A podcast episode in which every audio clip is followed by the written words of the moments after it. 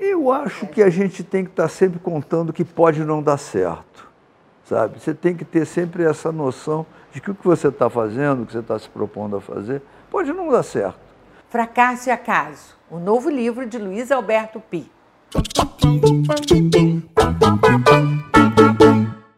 Luiz Alberto Pi é médico, psiquiatra e psicanalista com mais de 50 anos de experiência em seu consultório. Ele é palestrante, colunista e escritor e acaba de lançar o livro Fracasso e Acaso, em parceria com o físico Ricardo Horowitz. O livro faz uma reflexão sobre erros, acertos e o papel do aleatório em nossas vidas. Vamos ver a entrevista.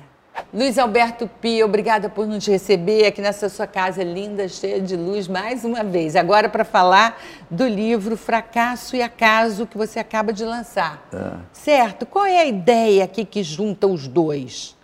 O fracasso, o e o acaso. O fracasso e o acaso. É, a, a ideia começou assim, é, há uns seis anos, esse meu parceiro, que é um físico, mora na Califórnia, me procurou dizendo assim: vamos escrever sobre fracasso. É, eu penso que tem muito livro sobre sucesso, mas a gente precisa falar de fracasso, que existe muito fracasso. Né? O fracasso é mais comum que o sucesso. Então, por que a gente não fala de uma coisa que é mais frequente né? e fala de uma coisa menos frequente? E aí eu achei a ideia interessante e começamos a trocar mensagens. Né? Ele mora lá, eu moro aqui, foi trocando mensagem e fomos desenvolvendo toda uma reflexão sobre essa questão do, do que, que é o fracasso né? e, a, e, e, o que, que é o sucesso também, mas o que, que é a, a, a influência do acaso nisso tudo. Por que, que uma coisa dá certo ou dá errado e o quanto disso tem a ver com a competência ou incompetência da pessoa, quanto tem a ver com a sorte ou a falta de sorte que a pessoa pode ter na hora que ela está é, desenvolvendo um empreendimento. Como qualquer. você diz aqui, né? O papel do aleatório em nossas vidas. Né? Exatamente. Né? No, no subtítulo. O aleatório. Que é quase sempre preponderante. É, é na verdade, é, eu diria o seguinte, que a gente já nasce fruto de um acaso. O acaso de que foi aquele, exatamente aquele espermatozoide que encontrou com aquele óvulo. Né? E aí nasceu, nascemos nós. Cada um de nós é fruto desse acaso e, e, e, e, como a gente nasceu, podia muito mais não ter nascido do que nascido. Quer dizer, são vários milhões de espermatozoides, né? então qualquer um deles podia ter encontrado o óvulo, né? enfim, tudo isso é fruto de acaso e todos os acasos vão se desenvolvendo pela vida da gente. Né? a gente herda muitas coisas, mas a herança também é casual, porque eu nasci aqui e não lá. E, isso era uma coisa que até desde pequeno me incomodava, aquela coisa que eu estudei no colégio de padres, assim, ah, quem não é católico vai para o inferno. Eu ficava com pena daqueles chineses, indianos, todo mundo indo para o inferno porque não era católico, né? Disse, pô, que sorte que eu dei, né? Até que eu comecei a achar que era estranho, né? Eu ter tanta sorte assim, num mundo de tanta gente sem sorte. Então, é, era o acaso funcionando, né? Depois a gente começa a entender que não é tanta sorte assim, mas enfim. Agora, o que o Ricardo Horowitz, né, que é o físico que assina é. o livro com você, é, o, qual foi a contribuição que ele trouxe? Como a física contribui nessa discussão? Olha, muito, porque primeiro ele trouxe a ideia de fazer o livro, a ideia dele. Depois ele trouxe uma contribuição muito grande, que foi o estudo do acaso ele trabalha muito com todas as equações físicas para tentar prever o que vai acontecer. Né? É, meteorologia é um exemplo disso. Né? Vai chover ou não vai chover? A gente começa a querer saber o que, vai acontecer no futuro, até para se preparar. Né? E, e, é muito difícil, dá tudo muito errado. Por quê? Aí eles começaram a estudar o caos, atratores, tem, tem toda uma área da matemática e da física dedicada ao estudo do acaso. Né?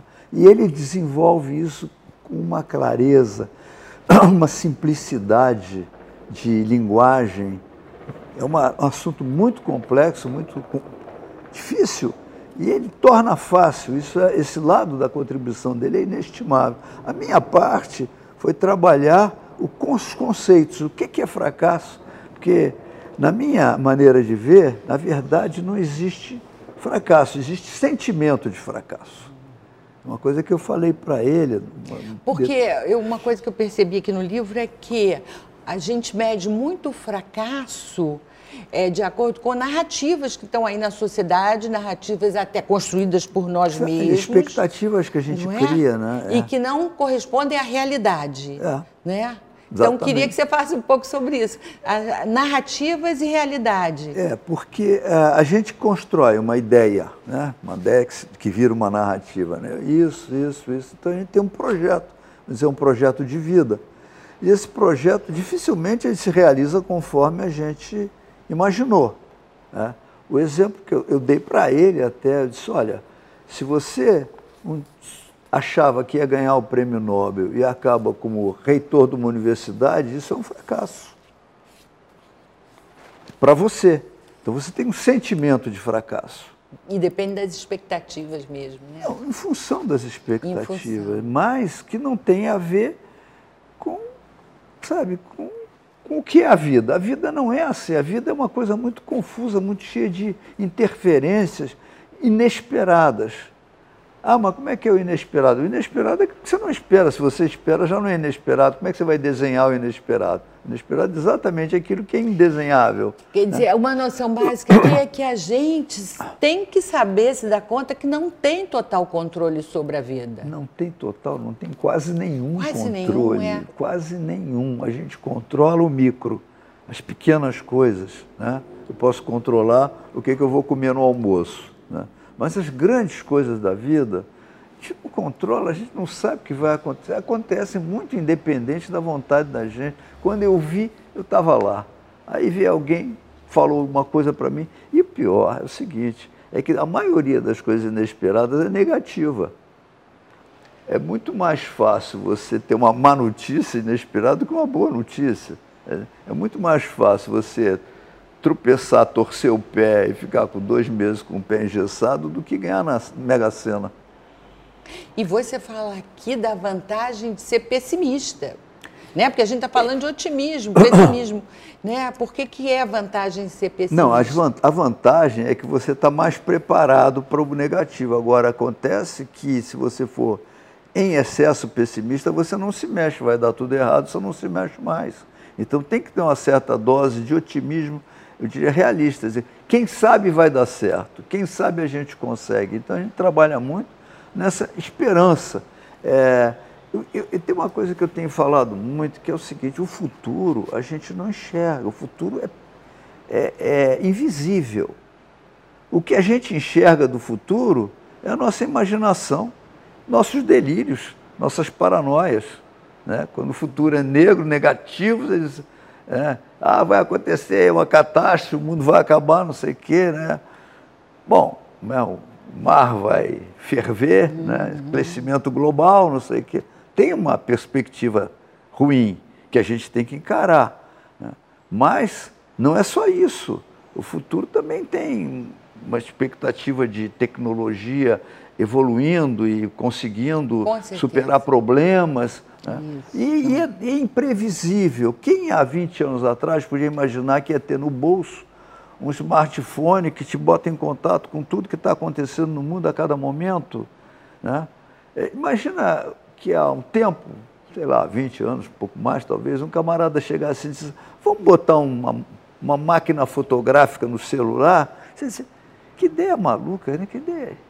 Assim, para que botar uma máquina fotográfica num celular? Bota uma matográfica, leva uma Você quer fotografar, leva uma máquina fotográfica. Quer falar no telefone, leva o celular. Por que, que vai juntar uma coisa com outra? E isso transformou e, o mundo.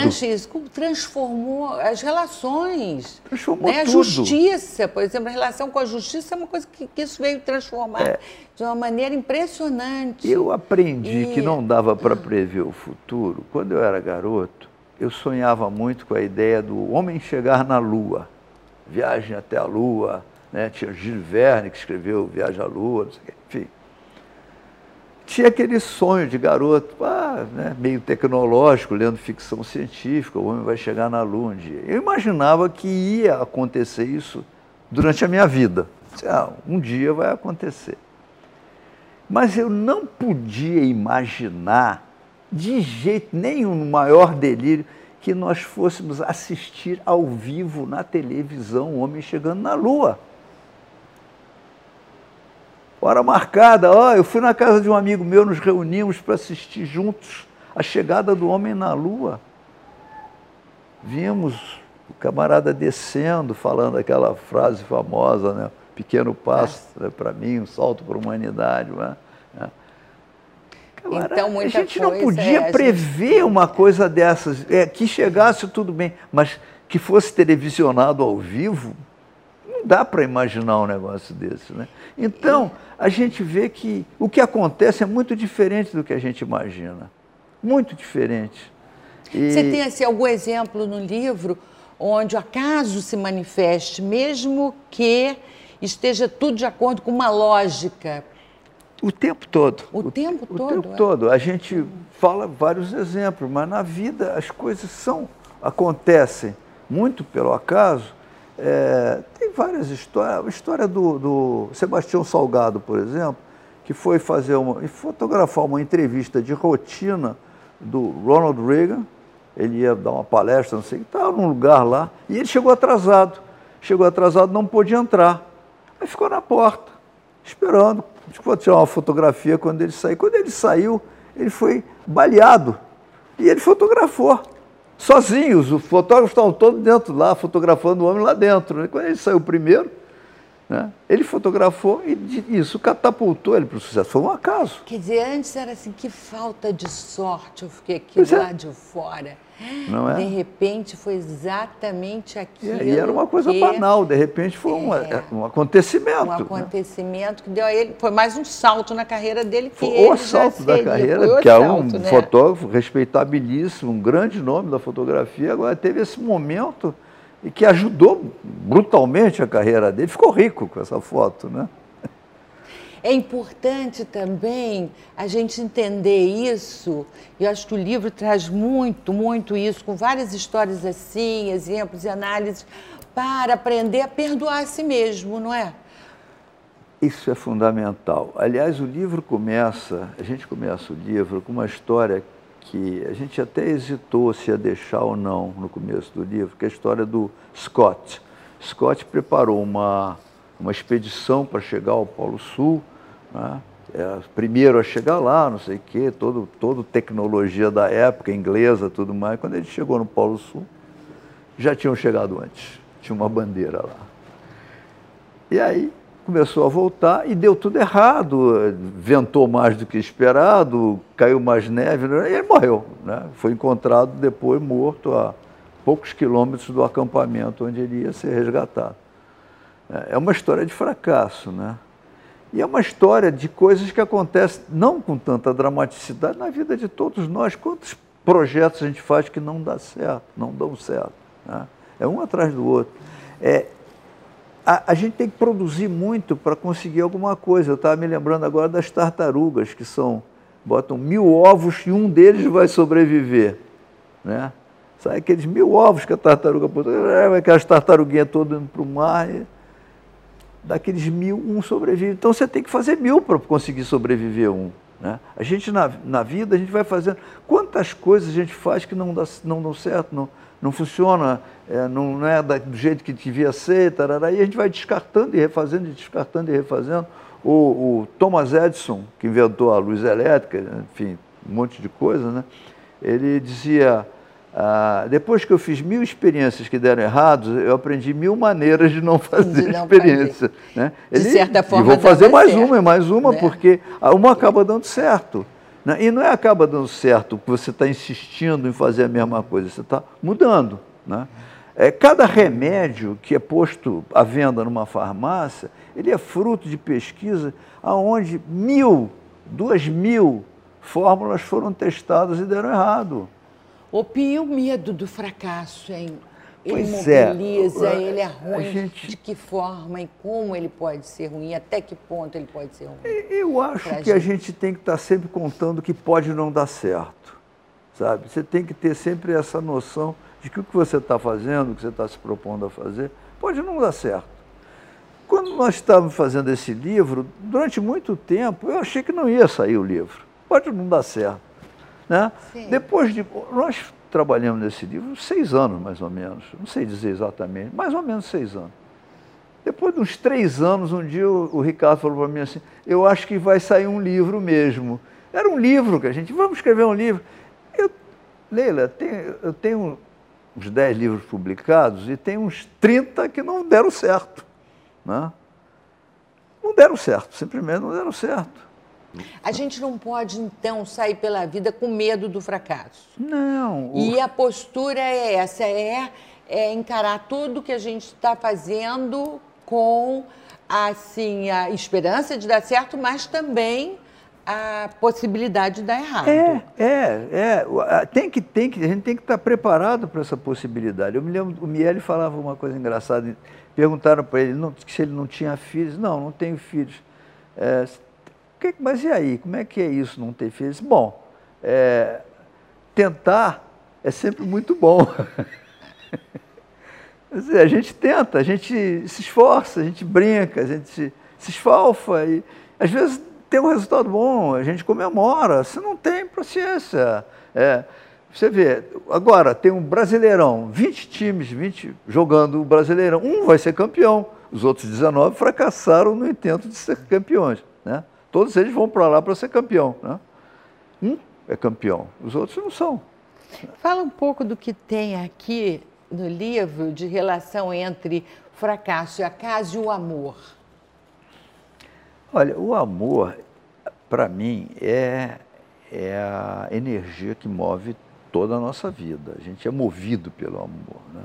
É movido por um instinto amoroso que tem dois aspectos principais. Primeiro, o amor por si mesmo. Sem isso, a gente não sobrevive, a gente tem que gostar da gente. Né? E às vezes as pessoas têm uma certa má vontade consigo mesmo, mas estão lá, estão vivos. Né? estão, estão se alimentando, estão, estão tomando mal ou bem conta da sua vida, de alguma maneira. Né? Então, esse amor por si mesmo é muito fundamental. A gente tem que ter e cultivar esse amor. Né? E não tem que ter vergonha dele, porque volta e meia vem essa questão. No meu consultório aparece muito isso, né? A pessoa, sabe, com uma certa. Não, porque tem que cuidar do outro. Quando a gente entra no avião para viajar, tem uma gravação que é internacional, é obrigatória. Né? Se houver uma despressurização, as máscaras vão cair, coloque a sua e, se puder, ajude outra pessoa. Mas primeiro coloque a sua máscara e depois vai ajudar o outro. É óbvio. Se você não colocar a sua máscara, em vez de ajudar o outro, você vai desmaiar e no outro também morre todo mundo. Né? Então, primeiro você tem que colocar a sua máscara. Mas se é tão óbvio, por que, que tem que ser insistido, né? Por que, que tem que ser dito? Hum. Porque as pessoas ficam envergonhadas de, de botar a sua máscara primeiro. Então a tendência da pessoa é, não, deixa eu aqui ajudar. Não, primeiro, primeiro cuida de você, depois cuida do outro. Primeiro bota a sua máscara. Isso é fundamental. Então muitas vezes eu tenho que dar essa lição para os meu, meus clientes. Né? Primeiro bota a sua máscara, cuida de você, Está bem agora? Está firme? Agora vai ajudar o outro. Né? E aí vem a segunda parte do amor, que é o amor pelo outro, o amor, o amor que a gente tem pelos parceiros, pelos pais, pelos filhos. São três tipos de amor, né? O amor, o amor filial, que é o primeiro que a gente aprende, que é amar os pais, né? Depois o amor fraterno, que é com as pessoas iguais, tal coisa, e aí vem a parceria amorosa, né? E depois o amor pelos filhos, que é a terceira parte do amor, que é cuidar pelos filhos de uma maneira geral, pelas crianças, por, pelos outros, assim, o amor, vamos dizer assim, um amor mais generoso, né? Que é o amor onde você está fazendo alguma coisa por alguém, por um desejo seu de ajudar, né? por, pelo prazer de ajudar, que é uma forma de amor importante e também. E o acaso pode contribuir com amor ou não, de acordo com o quê? Olha aqui, Leila, é, se você não casou com o seu colega de colégio, você encontrou o seu marido por acaso. Ah, não foi por acaso, foi uma acaso, algum acaso. Né? As, e de uma maneira geral, as relações amorosas são guiadas por um acaso. Pessoas que a gente encontrou em algum lugar, em algum momento, E deu certo, deu, de alguma maneira deu certo. Ah, era, sei lá, minha primeira mulher foi um amigo que me apresentou. Né? Por quê? Por que, que aconteceu isso? É, é sempre muito um, um, resultado de uma coisa As coisas boas da nossa, das nossas vidas são muito ligadas ao acaso, muito resultado de acaso. São, mas eu acho que a gente é fruto A gente fica muito acaso, preso né? assim, no que não deu certo, no no fracasso, que, mas é, as que, boas são muito também ligadas ao São, eu acho que é, é uma coisa que eu aprendi, que é pegar as coisas boas. Eu aprendi para mim e eu procuro transmitir para as pessoas. Entre o bom e o ruim, fique com o bom. Sabe? O que, que quer dizer isso? Primeiro, é, quando eu me lembro de alguém ou de alguma pessoa, ou de algum acontecimento, eu lembro da coisa boa. Não fico lembrando do que deu errado, do fracasso, do que não deu certo. Eu lembro do bom. Né? É, meus amigos, eu lembro das qualidades dele. Os defeitos eu sei que tem, mas eu não, não cultivo, não lembro. Entende? Não, não é uma coisa que eu fique lembrando. E um dia eu até me dei conta de por que, que eu tinha esse viés. Ah, não sei se é a resposta certa, a gente nunca tem certeza. Mas eu me lembro que uma vez eu estava em análise e eu me queixei para o meu analista de alguma coisa dele que eu não tinha gostado, que eu tinha achado errado. Não me lembro nem o que, que era. Mas vamos dizer que ele tivesse chegado atrasado ou tivesse reclamado. Não sei, não sei se foi isso, não me lembro. Mas eu me lembro da resposta dele. Nunca esqueci. Ele disse assim: se você puder suportar os meus defeitos, vai poder usufruir as minhas qualidades. Isso é uma boa lição. É uma lição de vida. É. Isso. Eu não, não, não, eu me lembro da frase, eu me lembro de acontecer Maravilhosa. isso. Mas eu não, eu não é. tinha noção do quanto isso tinha sido importante na minha atitude na vida. Eu sei que a minha atitude na vida é uma atitude de valorizar o sucesso e aceitar o fracasso como, como aquelas coisas que deram errado. Deu errado. Ah, minha vida deu errado. Mas o que, que é? O que, que seria dar certo? certo? Aí você, a pessoa gera parâmetros para ela mesma. Não, eu quero dar certo é eu ficar rico. Nem todo mundo fica rico, a maioria das pessoas não fica rico para gente se conversa. Depois, como objetivo de vida, é meio pobre você querer ficar rico, né? Não é um projeto de vida rico, ficar rico. É um Virar celebridade, pobre, né? um é, popstar.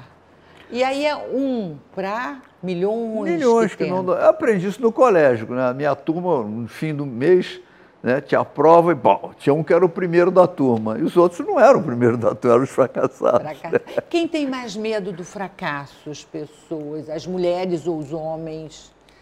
Eu acho que não, eu não jovens, consigo ver assim, não. Eu consigo velhos. ver o seguinte: é, as pessoas jovens têm mais o que temer da vida os mais velhos já, já, já aconteceu a vida. Então, isso é uma coisa que, eu, que a, a, velhice me trouxe. Né? O fato de eu ter mais idade, eu não me acho velho, eu me acho idoso. Idade, muita. Né? Velho não, estou mais ou menos funcionando bem. Mas o que eu aprendi, que me, não aprendi não, o que me deu foi o seguinte, é, eu, eu não tenho mais que conquistar coisas. Eu já conquistei o que eu podia conquistar, tá bom, tá de bom tamanho, o que deu, deu, o que não deu, não deu, né? E então eu fico mais sossegado do que aos 20 ou 30 anos, quando eu queria conseguir isso, conseguir aquilo, conseguir aquilo outro, eu me esforcei, algumas coisas eu consegui, outras não, né? Mas é, tem um esforço, tem a vontade de dar certo, vamos dizer assim, né? E, e tem o, um certo otimismo de que se a gente se empenhar muito pode dar certo. Aliás, quando me perguntam é, qual é a razão de eu ter me dado bem, do certo sucesso que eu fiz, enfim, eu sempre falo que são três coisas. Eu sou inteligente, eu sou muito inteligente. Sou. É uma sorte, nasci inteligente. Tive a oportunidade de desenvolver a inteligência. Estudei em bons colégios. Meus pais me deram muito apoio. É uma sorte. Tive essa, essa questão. Eu sou muito empenhado, eu sou muito esforçado. Eu me esforço muito. Eu luto para fazer as coisas, mesmo sabendo que muitas vão dar errado. E a terceira coisa é sorte. tive muita sorte. Mas muito mais coisas podiam ter dado errado. Eu podia ter morrido em algum acidente de automóvel, que não tive. Não, é um fator tive, preponderante. A sorte é sem dúvida. Então, quer dizer, o fracasso é, uma, é um conceito, é muito hum. teórico, não é uma realidade. O fracasso é aquela coisa que você compara, né? Mas que fracasso, né? O fracasso de ser, como eu disse, o reitor da universidade, quando o cara pensava que ia ganhar o prêmio Nobel, né? O fracasso de tem um, eu vi uma reportagem no jornal de um neto do Niemeyer, que é, que é taxista. É. Né? Para ele, que, foi, que é neto da figura do Niemeyer, deslumbrante e tudo mais, eu acho que ser taxista é, é menos do que ele queria, pode ser que ele se sinta até fracassado. Mas o taxista que está parado ao lado dele no sinal, que veio do interior da Paraíba, ralou, conseguiu o táxizinho dele comprou aquilo, a prestação e está lá. Ele é altamente bem sucedido. Então, é uma questão, como é que se mede é, isso? De comparação né? também. É, é né? muito imaginário. Se você pensar bem, é uma imaginação. Eu imaginei que ia conseguir isso e aquilo, não consegui, é um fracasso. Né? Na verdade, é apenas alguma coisa que não funcionou, não deu certo. Né? Agora, o a... sentimento de fracasso é um sentimento muito ruim e muito, e muito equivocado, eu diria, negativo. É negativo e equivocado você se sentir fracassado. É, eu, meu Acho... parceiro tinha um pouco isso. É, ele é um físico altamente qualificado, ele fez mestrado, doutorado, pós-doutorado, trabalhou na, no Japão, na Alemanha, na, na França, nos Estados Unidos, trabalhou em um monte de lugares, em altos postos de carreira de físico, mas não fez nenhuma descoberta eh, maravilhosa, não ganhou nenhum prêmio Nobel e acabou voltando para o Brasil. Chegou aqui, foi trabalhar na UFRJ, depois foi, foi em São Paulo, e para ele aquilo, comparado com o que ele tinha feito no exterior, era, era pobre, né? era pouco recurso. É uma frustração muito grande pois que é. pode é, tudo aquilo que ele sonhava. O jeito né? de ser, o modo de agir, a frustração deixa a pessoa pois é, mais que mas doente. O que? É você é fica frustrado porque você fez um projeto muito ambicioso demais, achando que tinha que dar certo. Mas volto a dizer, a maioria dos projetos dá errado. Né? É mais um que deu errado. É, dizer, não foi que o que ele queria. não controla, né? É, aí ele aqui arrumou um trabalho nos Estados Unidos, ele trabalha hoje no mercado de capitais, prevendo aleatoriamente aquelas qual que vai subir, qual é a moeda que vai subir, qual é que vai descer, quem vende isso, compra aquilo. Ele trabalha com muito sucesso nisso, bem sucedido, bem remunerado. Mas ele não ganhou o prêmio Nobel, né? ele nem foi reitor da universidade. Está lá bem de vida, trabalhando, mas é, eles acho que se sentiam um pouco, sabe, aquém do que ele sonhou, claro. Pi, me diz uma coisa, gente chegou no final do ano. É um momento de avaliação de um período. Uhum. É um uhum. momento de esperança, porque vem um novo período, não é? Pela frente. Agora, também de frustrações pelo que a gente não conseguiu. Uhum. Né? Claro. Como a gente deve lidar com essas emoções de final de ano? E vai chegando o finalzinho, vai ficando mais complicado. Olha, você sabe, é, eu acho que tem. Eu, eu costumo dizer que a última semana do ano é uma semana bipolar. Porque quando a gente entra no Natal, geralmente o Natal é uma festa triste, meio melancólica. O vovô já morreu, mamãe está. Sabe aquela festa de família que está sempre. A família está sempre se derretendo está sempre fracassando nesse sentido. Por quê? Você tem crianças nascendo e tem os velhos morrendo, então tem um fracasso. Se você entender a morte como um fracasso e não como um fim, simplesmente, mas fracassei e morri, né? Há, há, há uma vivência meio negativa. E o, e o Natal é uma coisa meio bodeada, assim, meio né? As crianças têm presente, ficam alegres. Ou mas... meio forçada. For... É, Às e que, é pessoas que não se dão bem, que é. têm que se encontrar. É, e conversar é, com quem você não é, conhece. Irmãos vezes, que não estão. Irmão, cunhado. Né? Cunhados. Né? A sogra enfim. do primo. Não conheço. É um então, daí, dessa coisa meio deprê do Natal, De repente entra um ano novo, uma euforia. Ah, porque o ano, a gente vira a página daquele ano horrível, agora vem um ano maravilhoso. Então a gente sai da, da, da, da depressão para a mania, né? para a super euforia. Então eu, acho, eu digo que é a semana bipolar, né? você começa num polo e termina no outro. Mas eu acho que o básico é o seguinte, eu aproveito muito. Na verdade, é sempre uma coisa, é, uma, é um marco referencial abstrato, né? Ah, que o ano acabou aqui, começou outro. Um dia depois do outro a mesma coisa. Mas eu aproveito para sempre fazer um balanço. Todo ano eu faço um balanço, muitos anos. Balanço escrito.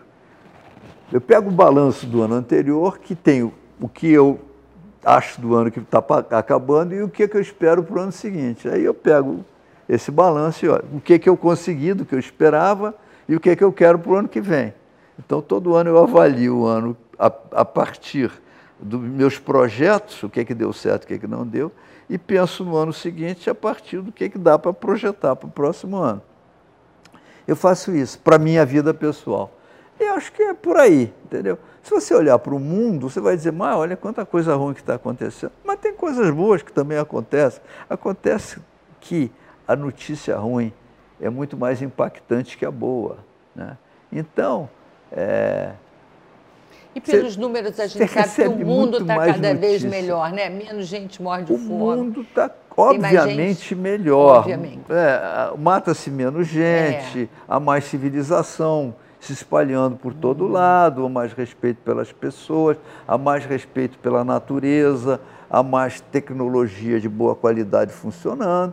Agora, tem coisas ruins também, né? Ditadores crescendo, lugares onde há muita violência, muita infelicidade. É um mundo muito grande, muito cheio de gente, tem gente demais nesse planeta, né? não precisa ter tanto ser humano aqui. E uma mensagem assim, já que a gente está no final do ano, para o próximo ano, para o futuro? A minha mensagem é sempre essa: faça planos, nunca deixe de fazer hum. planos. Faça, tenha um plano, tenha projeto, de preferência mais de um. E sabendo que muitos deles não vão dar certo e tudo bem. Tudo bem, a gente corre atrás do plano. Por isso, mais né? de um. Mais de um, vários, né? O, o, eu tava, usei esse exemplo do futebol. O time de futebol se organiza, vamos jogar o campeonato aqui, o outro campeonato ali. Vai para ganhar, mas não ganha, né? quase nenhum ganha. Mas joga. Né? O prazer da vida não está na vitória, não está no, no, final, está no, tá no percurso. Né? A caminhada que é o bacana. O, o fim é o São João Batista, o fim é o cemitério, não e é um fim legal. Todo mundo chega lá. Né? A gente, pois é, Vamos então o que a gente tem que saborear a é a viagem. É. A viagem é que interessa, né? Viver essa viagem e enriquecer a viagem o quanto você pode de, de afetos, hum. de uhum. amores, né? de alegrias, né? E suportar as tristezas que elas vêm mesmo. Né? Vão vir. Ninguém escapa. Vão vir, não tem problema. O, o, Buda diz, a primeira verdade de Buda, das quatro verdades de Buda, é a, a vida é sofrimento. É sofrimento, tem sofrimento, tem o tempo todo sofrimento. Mas não é só sofrimento, tem muita coisa para se fazer, muita coisa boa para você saborear, né? e coisas simples. Né? Um banho de chuveiro é uma coisa simples e boa, né?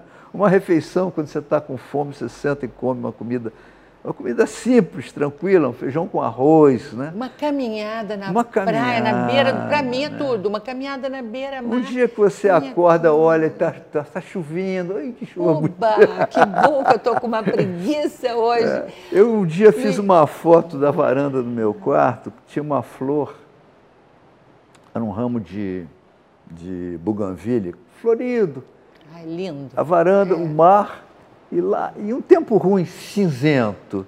E eu disse, eu botei assim, que, que lindo, feio dia. Né? O dia estava muito feio, mas era lindo. Luiz Alberto Pi, muito obrigada pela entrevista. Como é bom ah. conversar com você. que bom. Claro. Então, se você gostou da entrevista, compartilhe com seus amigos. Não se esqueça de se inscrever no canal e clicar no sininho para receber todas as novidades. Eu espero você semana que vem. Um grande abraço, até lá!